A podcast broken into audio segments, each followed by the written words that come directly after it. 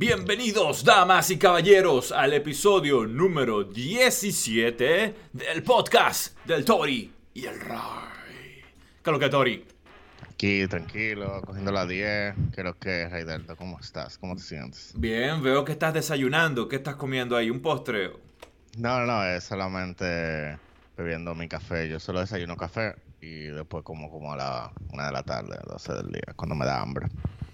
Y ya, café eh, del monte, ¿qué se llama? Ajá, ya me sí, se olvidó. Café del monte, café del monte. Sí, ¿verdad? Entonces, muy bueno, me gusta mucho. Hmm. Con azúcar, lamentablemente. ¿Qué vamos a hacer? Lo siento, vivo. Mala mía. Lo estoy decepcionado. Me haré un ahorita, más tarde. Los organismos de cada persona son distintos. Eso que tú estás haciendo a mí no me funciona. Y los nutricionistas dicen que el desayuno es una de las comidas más importantes del día. De modo que no desayunar eh, no es aconsejado. En tal caso, si vas a saltar una comida, lo que dicen es la cena. Pero bueno, en fin, no es bueno saltarse ninguna comida, pero a mí, cuando yo duré haciendo eso, ayunando y que mi primera comida fuera el almuerzo, luego de un mes y tres semanas me dio anemia esa, ese régimen. O sea que cada quien es distinto, no estoy diciendo que te va a pasar a ti, pero a mí me ha pasado en varias ocasiones en mi vida, donde por largo periodo de tiempo no desayuno por más de un mes y siempre caigo en anemia cuando hago, cuando hago eso. Qué difícil. Tengo miedo. Pero a ver, Bueno, que- repito que- que todos los organismos son distintos. Bien, ya yo pasé más de un mes, o sea que, hopefully. Ujú. Por Pero eso es sí. tan importante aquella frase de hace de más de dos mil años de conócete a ti mismo. Y es in- interesante de que esas dos frases que hemos mencionado, que pues, retumbando en los oídos por más de dos mil años, son tan esenciales para alcanzar la felicidad. Pareciera eh, tontería, pero sí, conócete a ti mismo y el solo sé que no sé nada, ¿no?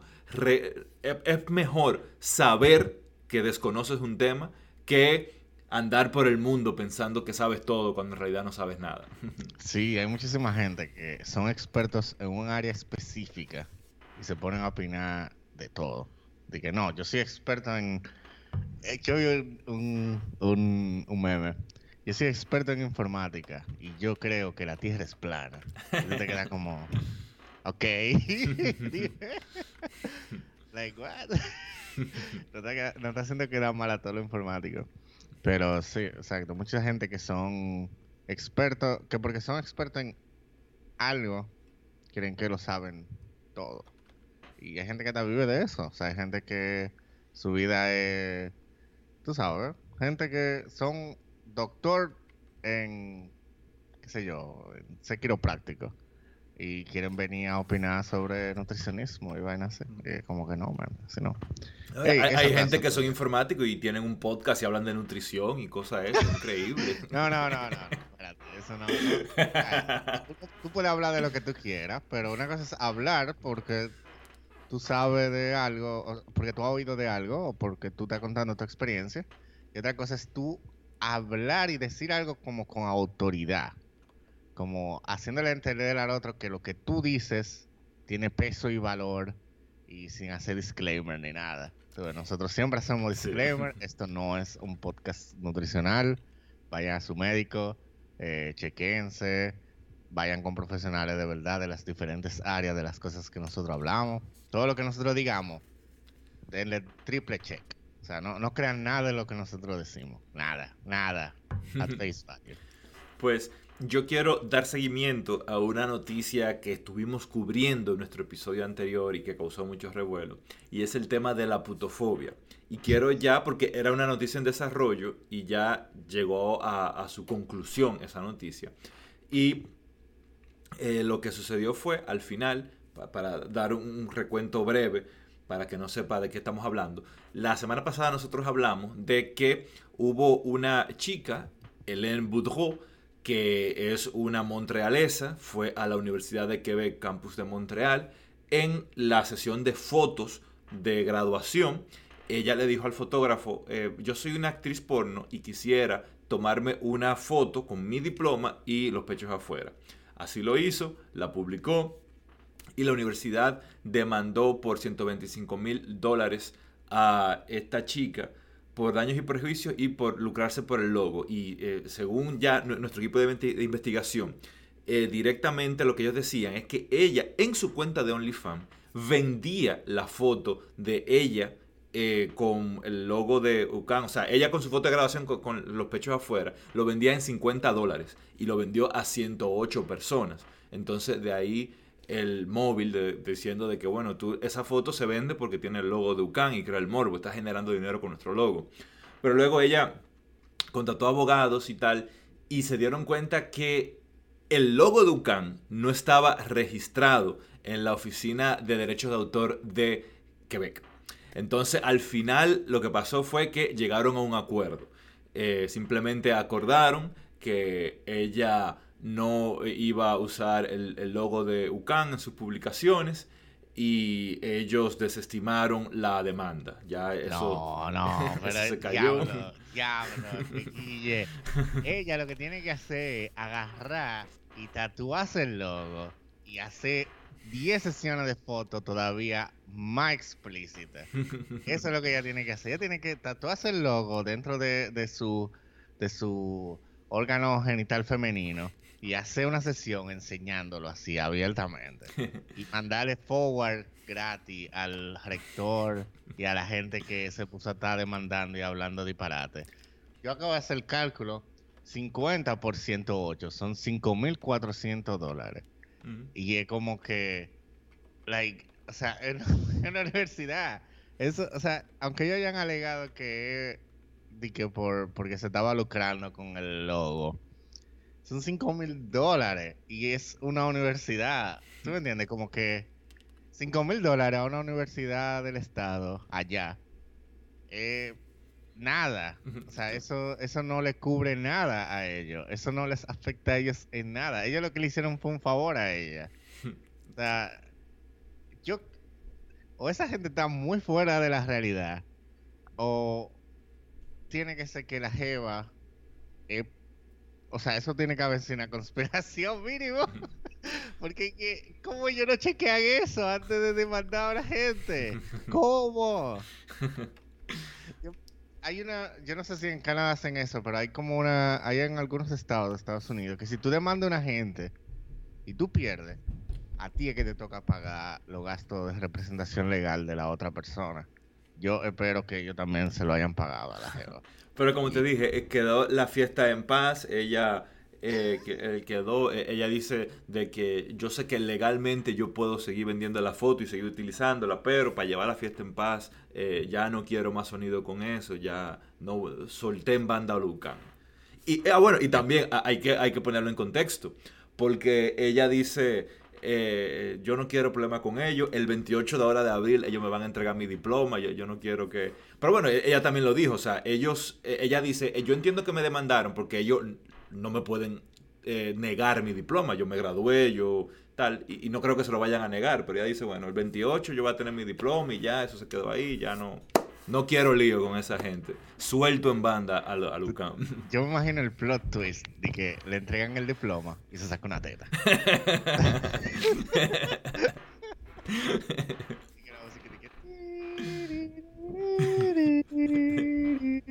Ahora la señora eh, Ana Ruiz.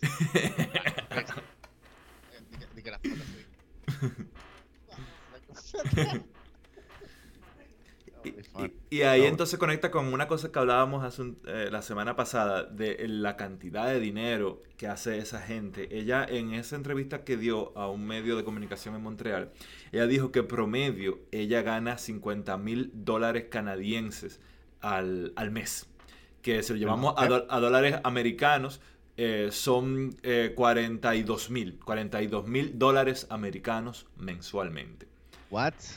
Y, ella decía eh, eh, cuando, eh, cuando ella contrató a los abogados que ella, digamos que podía pagar ese dinero, pero los 125 mil dólares canadienses, que son 100 mil americanos, ella dijo, yo hasta si tengo que pagar más de abogado, lo voy a pagar porque yo no quiero que se estigmatice a las mujeres. A ella le dicen trabajadoras sexuales, pero nosotros cuando pensamos en trabajadoras sexuales pensamos solamente en las prostitutas, pero las personas que hacen pornografía pues son trabajadoras sexuales porque trabajan, el sexo es su trabajo. ¿no?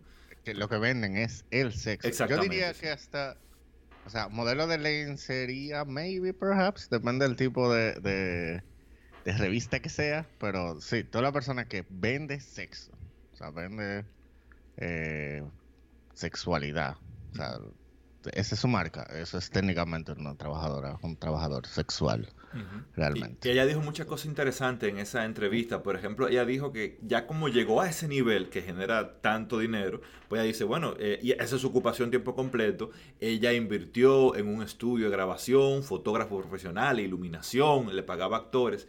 Y dice que al final, cuando ella hizo eso, a sus suscriptores no- eso no le gustó, porque los suscriptores decían de que, conchale, si ya te vuelves una actriz porno cualquiera, pues eh, ya no tiene el toque. Pues, El toque que me gustaba es que te sientes como una persona real. Ellos prefieren que ella haga su video con su cámara, con su celular y con un Es like. malo, Ajá, porque, porque, por- porque eh, le da te- como le da ese- como esa cercanía, como ese sentido de, de que una tipa de Es verdad. Una, hay una relación parasocial que ella tiene con su público, donde el público siente que la conoce a ella Exacto, sí. a nivel personal, o sea, siente que ella es amiga de ellos. Pero Sí, no incluso una de las eh, ventajas, beneficios que viene con tu cuenta de OnlyFans que tú pagas mensual es que tú puedes escribir eh, mensajes a la persona y ella dice que eh, dedica aproximadamente cuatro horas al día a responder a la gente que le escribe. Ella dice que a sus suscriptores de OnlyFans que ella les responde a todos. Y, y de hecho ayer a las 9 de la noche, ayer eh, viernes 9 de abril, a las 9 de la noche hora de Montreal, ella hizo un show en vivo para sus suscriptores.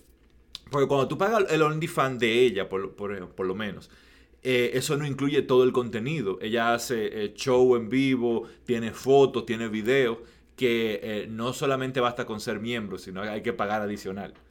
Pero ella ayer, para todos los que están suscritos, hizo un, un show gratis. tuvo el Mira, show? y tuvo bien bueno. ¿eh?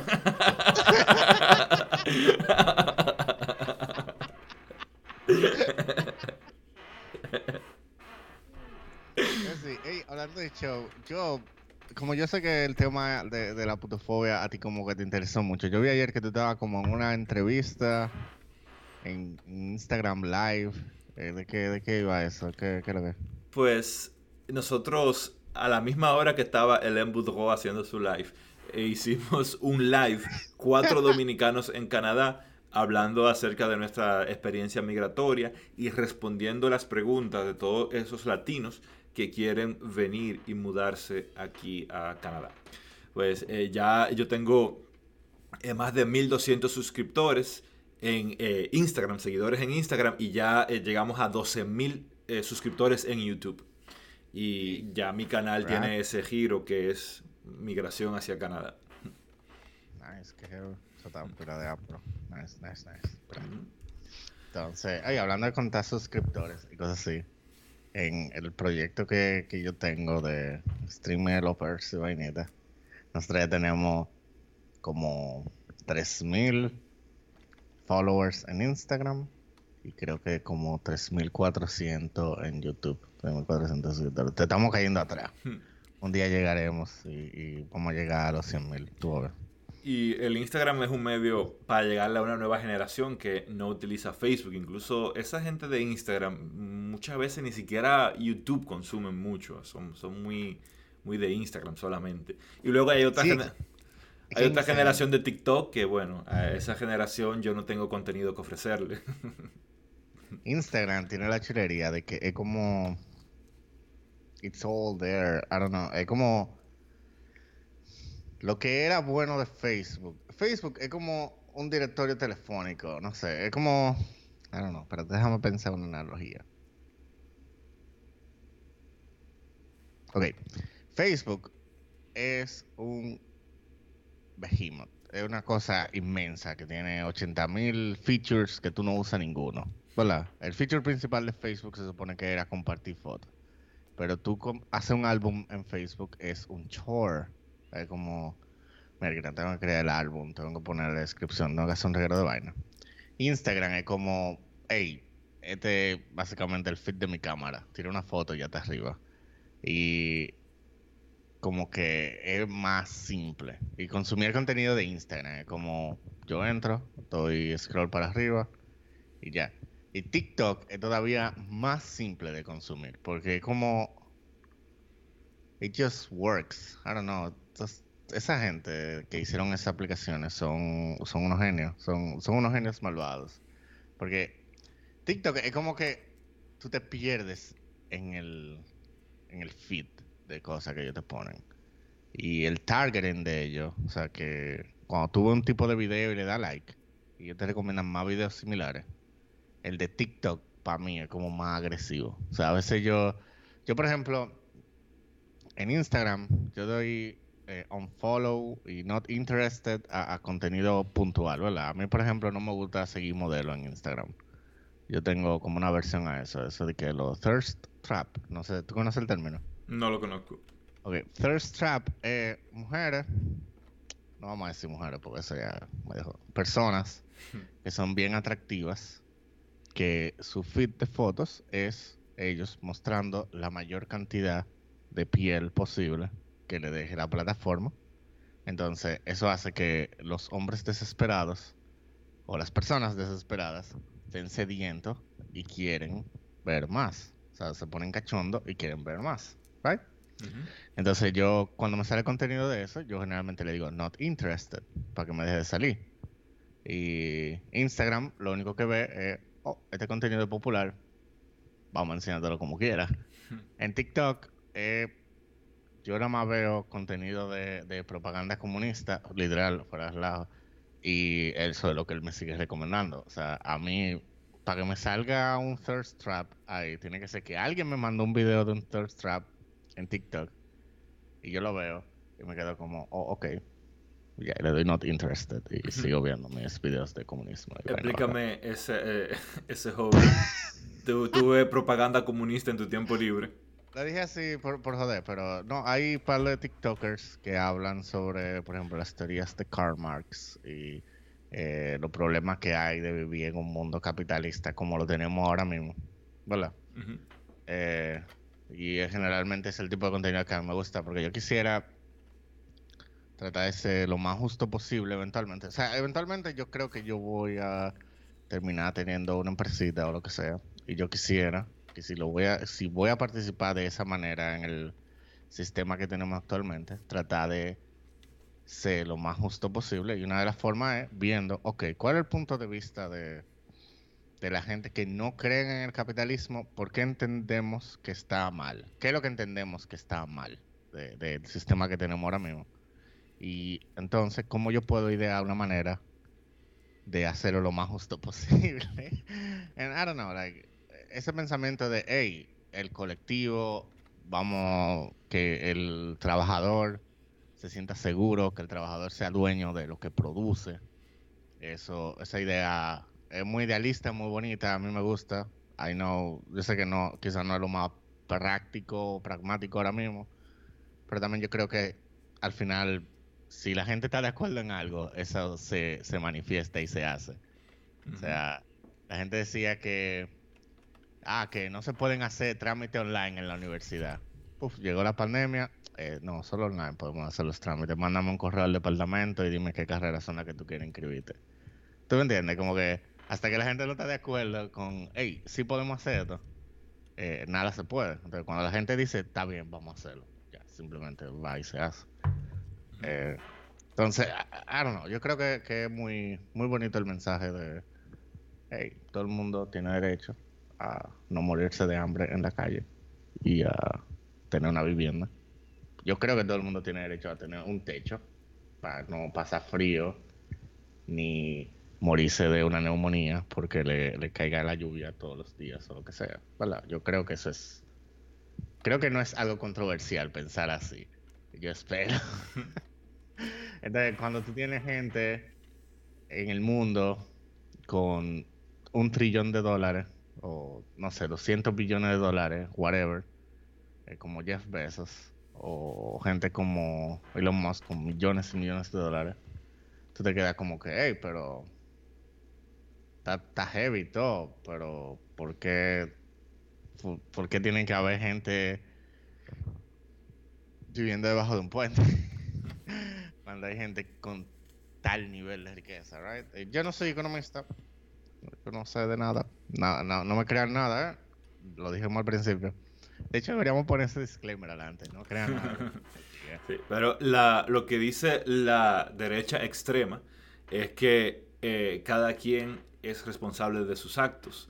El que está debajo del puente muchas veces es por eh, la consecuencia de sus actos y el que está eh, dueño de una empresa es, está ahí por consecuencia de sus actos. No digo que es mi posición, es la posición de la derecha, pero eso es lo que ellos dicen. Y en ese orden de ideas de lo que tú dices, de cómo, cómo puede ser posible que hay gente que tenga tanto dinero como Elon Musk, como Besos, y que haya gente viviendo abajo de un puente, hay una propuesta que hizo en esta semana el Partido de Nuevos Demócratas de Canadá.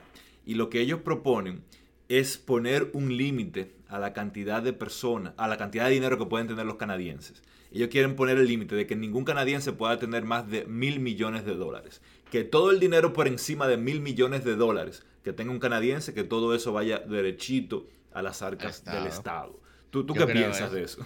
Yo no sé de teoría económica, pero yo he pensado eso, como que yo voy hasta más bajito. Después que tú tienes 10 millones de dólares, ¿en qué tú vas a gastar el dinero? El pro- ya yo veo que tú eres mu- muy de izquierda, tú, tú eres eh, no tanto de centro izquierda, tú te estás moviendo un chisme a la izquierda, pero el problema con eso, de limitar la libertad de las personas, ahí está mi centro derechismo hablando, Eh, el problema es que eso ¿Cuánta va... gente tiene más de 10 millones de dólares en el mundo?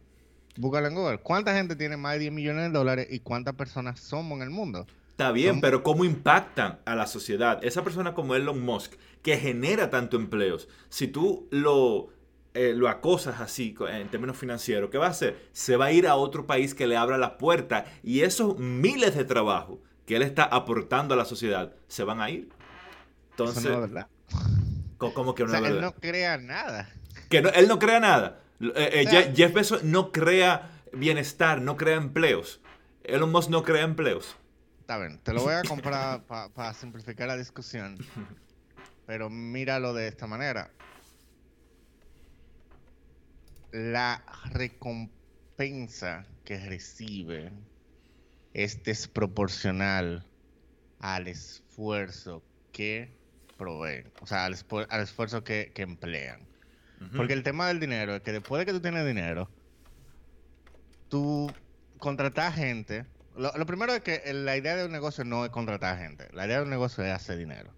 ¿Verdad? Sí. Eso es lo primero. Entonces, que vengan a venderte que, ah, no, yo creo empleos. Eso es mentira. Si tú tienes que contratar a una gente, es porque es la última opción que, que necesitas para tú seguir produciendo tu dinero. ¿Verdad? Todo el que es contratado produce más de lo que le pagan. ¿Right? Claro. sí. Entonces, si todo el que es contratado produce más de lo que le pagan, ¿verdad? Y, no no sé cómo presentar bien el argumento. No, me voy a perder pensando que iba a ponerme a defender estas ideas hoy. Pero como yo lo veo, es que después de que tú tienes, quizás poner un número fijo no sea la mejor opción porque también hay un tema de que la economía fluctúa y lo que hoy son 10 millones de dólares, ¿verdad? Que hoy valen mucho, en 100 años quizás no valgan tanto y está actualizando eso es un problema. Pero anyway, eh, al final, es como que después que tú tienes dinero, y cuando tienes una cantidad así de absurda de dinero, esencialmente tú eres el dueño del mundo, porque el dinero te compra tiempo y te compra influencia. Entonces, eventualmente, lo que sucede es que si tú un mal día, si Elon Musk un mal día dice, ah, tú sabes que yo voy a, a, a detronar a Estados Unidos, él puede ir y hacerlo. O, o Jeff Bezos, o por lo menos puede puede hacer funding de, una guerrita ahí y se puede morir gente. Y él tiene ese poder. O sea, como que, no sé, man. Darle tanto poder a un individuo privado en, en una sociedad, eso para mí yo lo veo como un problema. También el, tema, de que... es que a él nadie le dio poder, a él nadie le regaló dinero. Tiene dinero porque se, no? fa... Los papás eran dueños de una mina de esmeraldas. él heredó pila de cuarto. O sea, eso no... La historia del el self-made man es un mito. Todo el que llega a, ser, a esos niveles heredó algo. Pues nada, pues vamos a hablar de otra cosa entonces. Sí, vamos a hablar de otra cosa. Entonces, volviendo al tema de la putofobia. Tori, eh, tú estabas hablando de la, eh, del progreso de tu dieta. eso era antes de empezar a grabar. Tú dices que tú vas eh, por cuántas libras ya? Sí, ya voy por 217. La semana pasada bajé como 2.5 libras, creo, ¿no? Que es más o menos el average, right? Es como 2 libras a la semana es bien. Entonces, that's great. Eh, Aquí ha estado lloviendo la semana entera. Eso es super nice. Yo tengo un yo tengo un jardín atrás en el patio y yo pues, tengo ahí unas rosas y cuando se pone nublado así seguido, ellas crecen bien heavy, bien bonitas. ¿Es verdad? Tengo un jardín de rosas. Ajá, me, acuerdo mucho de esa canción, muy chévere. Y eh, buscate en internet, video en YouTube de cómo sembrar. Es uno de, de, los hobbies tuyos, ¿no? De, y, eso aquí eh, en Canadá es normal eso, que la gente tenga todos hobbies atípicos, sembrar rosas, hacer trabajo manual en madera y tal. Pero en otros países... Y una, una cosa de que una biblioteca pública improvisada en una casa. Eso estaba muy chulo, ¿verdad? Cuenta, cuenta cómo, cómo va eso. ¿Tú tienes una en tu casa? no, no tengo una en mi casa, pero sí es común en muchas casas que tú ves eso, que afuera ponen una caja de madera con los libros que ya leyeron para que los vecinos lo, lo toman, lo leen y que lleven los libros que ellos ya han leído para intercambiar libros. Eso es algo que es muy común por aquí. Eso está muy chévere, está muy bacano. ¿Y tú has tomado algún libro de eso? ¿Qué es lo que? ¿Cuál ha sido el libro más bacano así que tú has tomado una biblioteca. de, esa biblioteca comunitaria no he tomado el libro, pero si voy a la biblioteca pública, en la biblioteca pública ahí sí he tomado muchos libros interesantes. Y tiene muchas ventajas de que eh, cuando yo quiero leer un libro, yo lo, primero que hago, para no tener que, que acumular libros y gastar dinero en libros, lo busco en la biblioteca y casi siempre está en la biblioteca. Si quiero leer un libro y no está en la biblioteca, pues lo que hago es que lo compro en digital. Porque me di cuenta que cuando me mudé de República Dominicana yo tenía muchísimos libros en físico, ocupando mucho espacio. Y no quiero hacer eso. Sí que tengo algunos aquí, que hay veces que no están en la biblioteca y no están en formato digital, pues ahí sí lo compro en físico. Pero no, a mí me gustan los libros físicos. A mí me gustan las cosas físicas que yo puedo tener ahí, lo puedo tocar, yo puedo mover mi dedo entre las hojas y vainas así. Pero de verdad, la conveniencia de tenerlo en digital. O sea, aquí yo tengo, por ejemplo, un, iPad y es como que ahí yo puedo meter miles de libros. Que es otro tema, porque eventualmente se convierte como en hoarding books. Sí. que comprar libros para leerlo. Yo, yo me hice una promesa de que yo iba a dejar de comprar libros hasta que no leyera por lo menos el 60% de los libros que yo ya tengo. Sí, eso me ha pasado a mí. Creo que le ha pasado a muchos, que, que vemos un título, nos emociona, lo compramos y pasan años y no lo leemos. Yo tengo, tengo aquí libros, pero, pero ya hace un tiempo que hice eso que tú dijiste, que no estoy agregando a la lista nuevos libros, sino que estoy leyendo libros que hace años que me he propuesto leer y, y voy avanzando en eso. Sí, y yo recomiendo. También hay un tema. Eh, eh, por ejemplo, los libros de, autoayuda muchas veces dicen lo mismo. Los libros que son como de crecimiento personal generalmente repiten las mismas ideas. Y hay un par de libros que yo recomiendo a la gente leer. Eh, que si tú lees como. Hay como 10, quizá 20, como muchos libros así que son bien de. Hey, mira, para que tú tengas una idea de más o menos cómo funciona el mundo y cómo quizás tú deberías, cómo sería más o menos la mejor forma de actuar ante X situaciones. Eh, hay algunos libros bien chéveres de eso. Hay uno muy reciente que yo estaba leyendo que se llama eh, Be So Good They Cannot Ignore You. Eh, como de que sé tan bueno que no puedan ignorarte. Que habla sobre como que esencialmente te dice, mira, está bien que hay que tener pasión en la vida. tú puedes ser, a ti te puede encantar eh, bailar, por ejemplo, y eso es lo que te apasiona. Pero eso no necesariamente significa que tú vas a ser un muy buen bailarín y vas a poder dedicarte a ser bailarín. Tú tienes que buscar algo. Muchas veces tienes que buscar la pasión dentro del oficio. O sea, hay cosas que en primera instancia no te llaman a hacer, que hasta que tú no la comienzas y como que le encuentras la pasión haciéndola, eh, hasta que tú no haces eso, no, no te van realmente a gustar. Y son cosas que quizá te convienen más que tú decís, hey, yo voy a ser un bailador de jazz improvisado profesional. Right? Eh, y, cosas así. Como, ¿qué, ¿Qué ejemplo tú puedes dar de una tarea que tú tienes que encontrar la pasión mientras las haces? Oh, programar. es un tema bien jodón. Y con el tema de la programación, por ejemplo, a mí, yo desde que yo vi la, una consola la primera vez, yo vi que un pana mío la podía cambiar de colores. Yo me quedé encantado. Yo dije, wey, what? ¿Y tú puedes hacer eso? Qué heavy. Y me fui yo solo a, darle para allá. Pero, por ejemplo, eh, con el tema que había dicho antes de mis sobrinitos, es como que, hey, ponte a hacer esto. hey, ponte a hacer tal cosa. Y yo tengo una sobrinita que al principio no le gustaba nada y era un lío para que se pusiera. Y después yo le dije, mira, tú vas a agarrar y tú nomás le vas a dedicar una hora. Una hora todos los días por un mes, dos meses. Y ya cuando ella se acostumbró, yo ni tenía que recordárselo. Y ella misma lo hace. Y ella se pone y ella dice, wow, esto sí es chévere. Que, ah, pero mira, yo puedo hacer esto ya. Yo puedo poner una paginita con una foto y poner el texto que yo quiera y crear un propio perfil. Qué heavy, qué chulo. Y, y vaina así. Entonces, esa es una. Y así hay muchas más también. De hecho, no, no, tiene ni que ser una cosa profesional. Es como, por ejemplo, lo de hacer ejercicio. Hacer ejercicio y, comer bien. ¿Verdad? Es como, es la máquina más aburrida del mundo. Comer pechuga todos los días, con ensaladita y, y eso, y ya, y tener que salir a caminar todos los días. Eso puede ser la cosa más aburrida del mundo, ¿verdad? Pero yo, por ejemplo, le he encontrado el gusto a caminar, porque por aquí cerca hay un parque bien grandote. la circunferencia, la ida y vuelta son como 6 kilómetros. Y yo voy, es ese? Yo vivo por el millón. Eh, hay un parque cerca del ah, de Asís, no sé cómo se llama. no el Parque de la Núñez, es otro. Sale al Parque de la Núñez. O sea, cuando parte de la, de la ruta, eh, tú sales al Parque de la Núñez.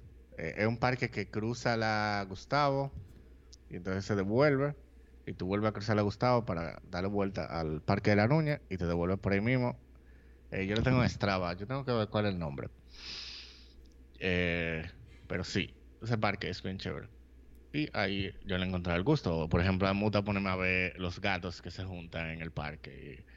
Y, es super nice. Tuve la gente y tiene mucho, mucha grama, mucha chulería. Tuve la gente jugando fútbol, tuve las áreas es muy chévere. Entonces, eso mismo. Hay como que. A veces uno sabe exactamente lo que uno tiene que hacer, pero uno no lo hace, literalmente, porque uno no quiere, o, no que uno no quiere, sino que uno no, no le gusta la actividad que tiene que hacer para lograr lo que quiere hacer. Y a veces también hay como que automotivarse y buscar gente que te motive y gente que te ayude. Eso es la descripción de, disciplina. Hacer lo que hay que hacer aunque no te guste. Hay personas que no son disciplinados y que han llegado lejos en la vida porque se han dedicado a hacer lo que les apasiona. Como hacen algo que les apasiona, pues lo hacen eh, eh, día y noche y trabajan fuerte, pero no, no porque sean disciplinados, simplemente no, ser disciplinado es hacer lo, que hay que hacer aunque a ti no te guste. Y incluso el mismo Joe Rogan lo reconoce, que él ha sido exitoso y él dice, yo soy la persona más indisciplinada del mundo. He llegado lejos porque hago lo que me gusta. El que hace solamente lo que le gusta puede ser que llegue lejos, pero hay que saber que las cosas que no te gustan hay que hacerlo. Hay que lavar la ropa, hay que tenderla, hay que doblarla, hay que fregar los platos. Y eh, mucha gente no encuentra placer en esas cosas, pero hay que hacerlo, hay que ser disciplinado. Mira, por ejemplo, eh, el caso tuyo, que eres una de las personas más disciplinadas que yo conozco, que he conocido en toda mi vida. Eh, este es el, episodio número 17. Es probable que en estos 17 sábados que nos hemos reunido, quizás eh, algún día tú estés cansado, tengas otra cosa que hacer, prefieres hacer otra cosa, pero estás aquí por, disciplina. Yo conozco gente muy buena, muy inteligente, que sería incapaz de hacer eso que tú eh, eh, estás haciendo ahora. De, pero también lo estás haciendo, man. Tú eres más bacano todavía. trabajo en eso de, la, de la disciplina. Y para finalizar, ¿sabes? que hay una frase japonesa que dice que tarde o temprano la disciplina sobrepasará a la inteligencia lo cual es cierto. Para ser exitoso, si eres inteligente, fenómeno, te va a ayudar. Pero ser inteligente solamente no te va a llevar al éxito. Más influye que tan disciplinado seas. Totalmente de acuerdo. Y hay que tener. Hay que hacer, para mí, es como que tú tienes que hacer un análisis y hacer las cosas deliberadamente. Porque como tú dijiste, si algo te apasiona y tú lo haces porque a ti te gusta, eventualmente, quizás, tal vez, o sea, ya tú estás como dejándolo a la suerte, tú puedes ser exitoso haciendo eso que a ti te gusta. O sea, también hay que ver cuál es tu definición de éxito. si tu definición de éxito es poder correr un maratón sin fatigarte tanto, genial. Ya llegaste a la meta desde que lo lograste y está bien.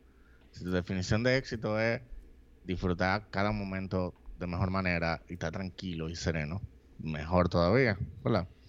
Entonces, pero, pero viéndolo como, como un oficio o algo así, así que pueda definir éxito ahora mismo, en este contexto, ¿ok? Dije, ok, voy a ser como prominente en mi oficio. Eh, para hacer eso, tú tienes como que hacer la cosa deliberadamente, pero hay un balance, porque tú puedes caer en lo que se llama parálisis de análisis, que es que tú siempre estás planeando, siempre estás planeando, siempre estás planeando, y al final tú no terminas haciendo nada. Para eso yo recomiendo como una regla de pulgar, de, de pulgar, una regla de pulgar, un rule of thumb. Sorry que se le va la palabra. Eh, tú agarras y tú comienzas y tú haces un assessment de, lo que tú quieres hacer. O sea, tú, tú le das una o dos horas a lo que tú quieres hacer, a lo que tú quieres trabajar. Y después de eso, tú te tomas una hora para pensar, ok, yo acabo de, intentar hacer esto. Yo acabo de intentar aprender Go, aprender un lenguaje de programación, X. En dos horas, esto fue lo que yo logré. Ok, yo quiero seguir haciendo esto. Sí, no. Si quiero seguir, ok. ¿Cuáles son los mejores recursos a donde yo puedo seguir ahora mismo. O qué yo quiero lograr con esto.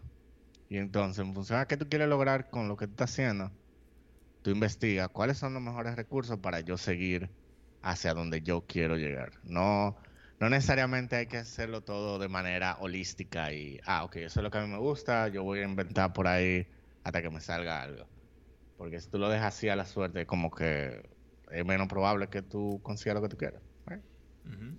Entonces, sí. Excelente, pues eh, eh, ya casi se nos está acabando el tiempo. ¿Hay algo que tú quieras decir a ese público que nos siga antes de, que Joe Rogan venga a grabar su podcast? Bueno, eh, no, nada. de hecho, ya como que lo último que dije, más o menos lo que yo quería decir. Hmm. Sean disciplinados y díganle no a la putofobia. Excelente, gracias a todos por seguirnos.